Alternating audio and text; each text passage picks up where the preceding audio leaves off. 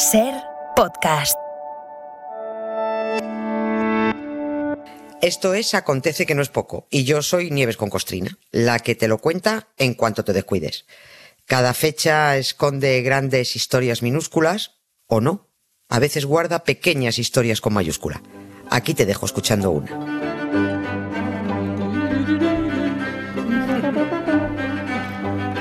Hace días que no cantamos la sintonía, Nieves. Sí, es verdad. Hace- ¿Estás bien? ¿Estás bien? ¿Estás Estoy bien? estupenda, Venga, estoy estupenda, Vamos muchas allá, gracias. Vamos allá. A ver, oye, estamos acostumbrados desde hace bastante tiempo a que proliferen los homenajes de calendario, que digo yo, ¿no? Quiero decir, que se celebre el día de, eh, o la semana de, bueno, y el año de también, ¿eh? El año de, vale. Si alguien, por si alguien no lo sabe, yo me he enterado hoy, eh, lo confieso, este 2023 es el año de Pancho Villa. El año de Pancho Villa, en México, claro, por- porque es un personaje, un personajazo fundamental en la historia de ese, de ese país, y le dedican un año, ¿no? Sí, sí, así es. Por eso lo de hoy, el- el- nuestro acontecido de hoy no tiene No fecha. tiene fecha concre- concreta, ¿no? Ah. No, Entonces, como quererse no tiene horario ni fecha en el calendario, Exacto, bueno, pues esto es igual, ¿no? Porque lo de hoy afecta a los 365 días de este año. Es una noticia que me guardé porque me llamó la atención. Y es que eh, fue en diciembre pasado cuando el Pleno de la Cámara de los Diputados de México declaró 2023 Ujú. año de Francisco Villa, el revolucionario del pueblo, así dicho, ¿no? Ha sido una iniciativa del propio presidente Andrés Manuel López Obrador, ¿no?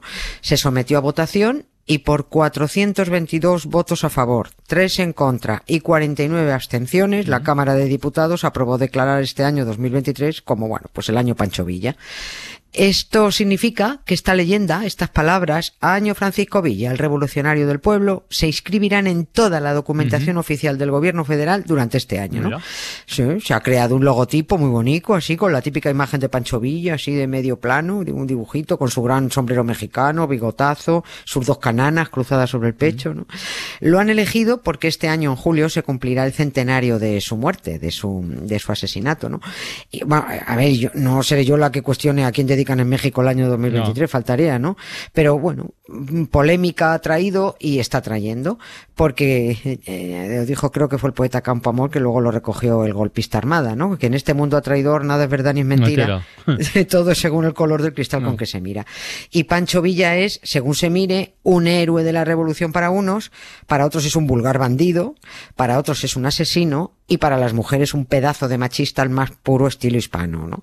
Como además se da la circunstancia de que el 8 de febrero, o sea, hoy, pero de 1926 se conoció que la cabeza de Pancho Villa fue robada de su tumba y todavía no la han devuelto. ¿Cómo que no la han pues devuelto? no la han devuelto.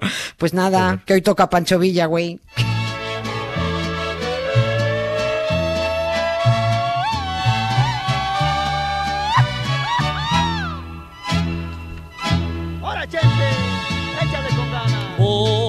De la guitarra mía.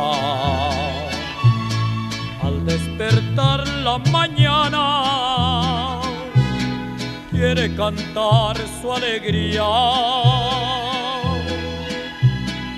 a mi tierra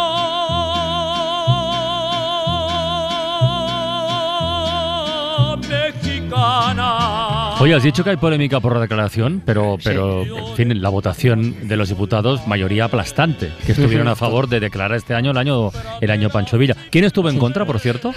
Las diputadas.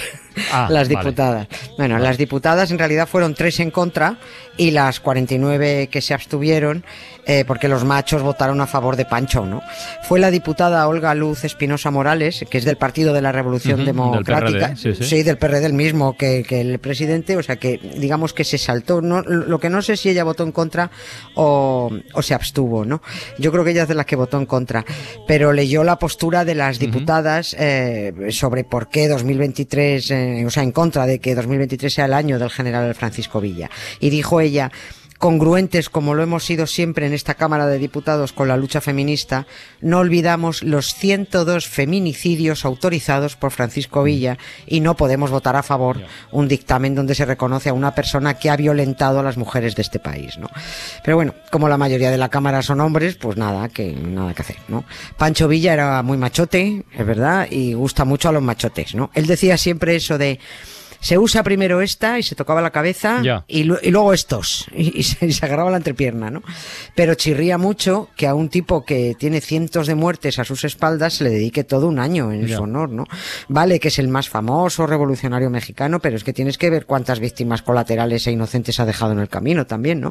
Porque no, no solo disparaban a, a enemigos y violaban enemigas. Es que hay, eh, hay un pueblo mexicano en el que organizó una auténtica masacre y todavía hay una placa en ese, en ese pueblo con 136 nombres que recuerda, y cito, eh, cito lo que pone en la placa, pone homenaje a los ciudadanos inmolados en este lugar por Francisco Villa el 2 de diciembre de 1915. O sea, que como llegue ese pueblo una carta oficial con Vaya. el lema 2023, año de Francisco Villa, el revolucionario del pueblo, se cargan al cartero como poco. Oye, ¿y qué pueblo es, Nieves? Bueno, ¿y qué Eh, pasó allí, por cierto? Sí, bueno, allí lo conocen como la matanza eh, en San Pedro de la Cueva, ese es el pueblo, ¿no? Eh, era un pueblo pequeño en el estado de Sonora. Sonora está al norte, es, el es un estado al, al norte de México pegando, pegando con Estados Unidos, ¿no?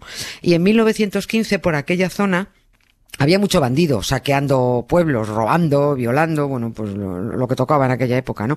Eh, la gente que haya visto Los Siete Magníficos, mm, pues ya sabe de qué va esto, ¿no?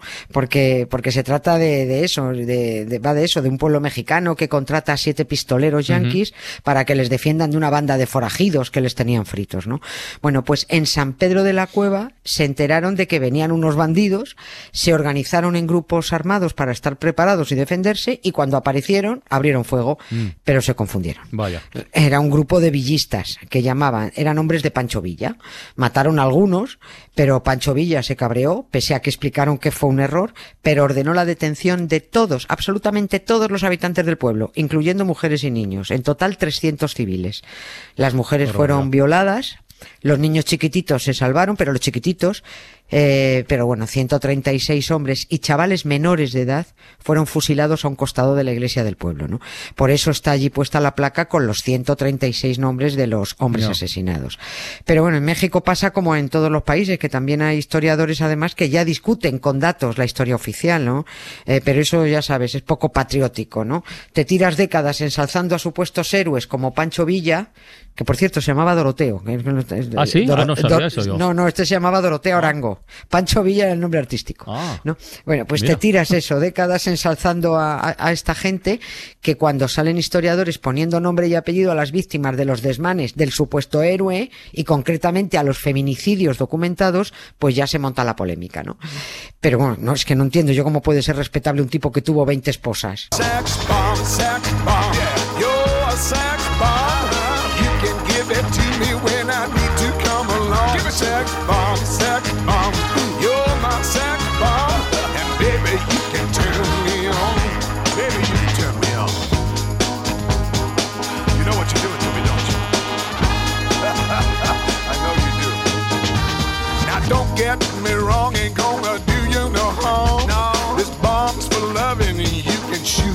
far.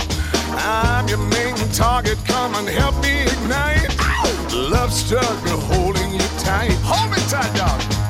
Make me explode, although you know the route to go to sex me slow. And yes, I must react to claims of those who say that you are not all.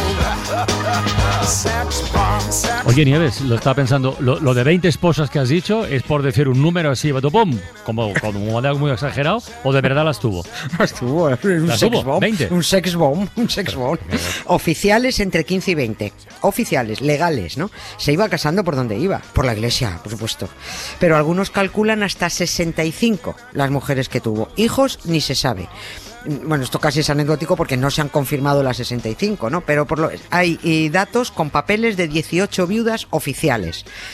El que sí confirmó otras cifras fue muy gracioso. Fue eh, Juan Carlos Caballero, eh, fue el chofer de Pancho Villa.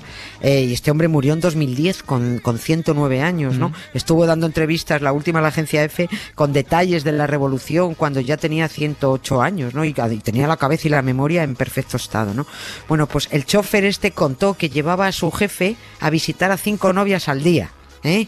Lo cual no dice nada bueno a favor de su hombría. Porque este hombre debía ser un pim pam pum. Ya está, hala, vámonos. Lo de la leyenda patriótica de, de, Pancho Villa viene porque es cierto que ha sido el, el, único que tuvo pantalones en el siglo XX para cruzar mm. la frontera y atacar territorio estadounidense. Fue el único. Después, ya sabe, después de Pancho Villa, el único que lo hizo, que se atrevió a atacar a los yanquis mm. en su propio territorio ha sido Bin Laden. Mm. Nadie más, ¿no? Los yanquis odian a Pancho Villa. Es uno de los personajes más odiados. Y los japoneses. Sí, los japoneses. Claro, sí, sí, también. Y esto está, bueno, esto está precisamente relacionado con el robo de su cabeza, el odio, ¿no? Porque pudo ser una venganza de la que quizás, quizás aún están disfrutando porque aún la tienen. Esto del robo de la cabeza lo contamos en una ocasión hace muchísimo tiempo, pero es como que han pasado 10 años desde que lo hicimos. Vamos a recordar, ¿no? Pues sí, pues no pasará nada por recordarlo por encima. Oye, y a todo esto, ¿cómo murió Pancho Villa? Porque el, a, balazos. La acribillaron, ¿no? Sí, acribillado a balazos. En una emboscada pues, del propio gobierno mexicano, lo tenían tenía hasta las narices a todo el mundo. Lo enterraron donde vivía, en un pueblo del estado de Chihuahua, que se llama Hidalgo del Parral, y tres años después, pues apareció un yanqui por allí, abrió la tumba y robó la cabeza, ¿no? Esto se supo porque el 8 de febrero de 1926 el diario mexicano El Paso Post Herald publicó la detención de un estadounidense, un tal Emil Homdahl, eh, como presunto profanador y autor del robo de la, de la cabeza. Aquello no pasó a mayores, porque es que tres días después el ciudadano fue liberado tras muchas presiones de las autoridades estadounidenses que lo repatriaron enseguida. Y la pregunta que todo el mundo se hacía era ¿por qué Estados Unidos se tomaba tantísimas molestias por un vulgar profanador, no? Si es que fue él, ¿no? Eh, porque tampoco no se investigó más la cosa. Lo que viene a continuación no está confirmado porque la cabeza sigue sin aparecer y nadie ha confesado, ¿no? Pero se supone, se han hecho muchísimos reportajes y se cree que fue así. Unas fuentes dicen que fue el magnate de la prensa William Randolph Hearst el que pagó cinco mil dólares para que le llevara la cabeza de Pancho Villa y que los mexicanos se quedaran con su héroe descabezado, ¿no? Otros dicen que los que pagaron fueron unos estudiantes de la Universidad de Yale, encabezados por Prescott Bush, mm. el padre y el abuelo de los dos George Bush que conocemos, ¿no? Pero bueno, bien pudieron estar todos implicados, tanto Hearst como Bush, pero no, se pudo saber en su momento. Si tienes ganas de llorar, piensa en. De llorar no sé, pero de saber sí. Porque, a ver, pregunta, ¿el objetivo de robar la cabeza cuál era o cuál sería, no? Igual tiene que ver con la famosa hermandad de la Universidad de Yale que hace sus, sus, ritos de iniciación de nuevos miembros con calaveras precisamente, ¿no? O esto también es leyenda urbana, Nieves. No, no, por ahí va los tiros. ¿no? sí, ah, sí, sí. No es leyenda porque existen fotos donde se ven a los miembros, entre ellos a Prescott Bush, con calaveras. Y es probable que sea cierto porque también robaron la cabeza del... De Jerónimo. de Jerónimo, efectivamente. Eran, son, porque aún existe la hermandad Skull and Bones, ¿no? Son unos niños pijos muy ricos que hacían ceremonias estúpidas para aceptar nuevos miembros en su hermandad, en su club privado, ¿no? Es más que probable que ellos tengan la cabeza de Doroteo Arango, ¿no? Y como así sea, bueno, pues van a estar despiporrados de la risa durante todo 2023. Año de Francisco Villa, el revolucionario del pueblo. Revolucionario y descabezado. Quitarme la vida.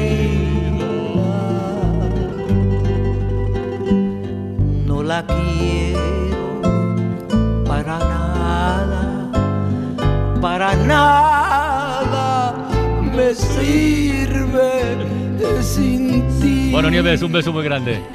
un beso. Hasta mañana.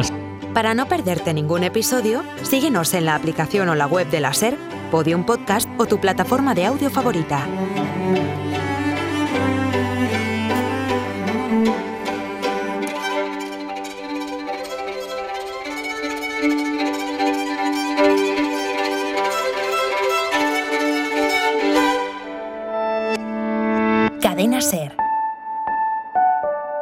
La radio.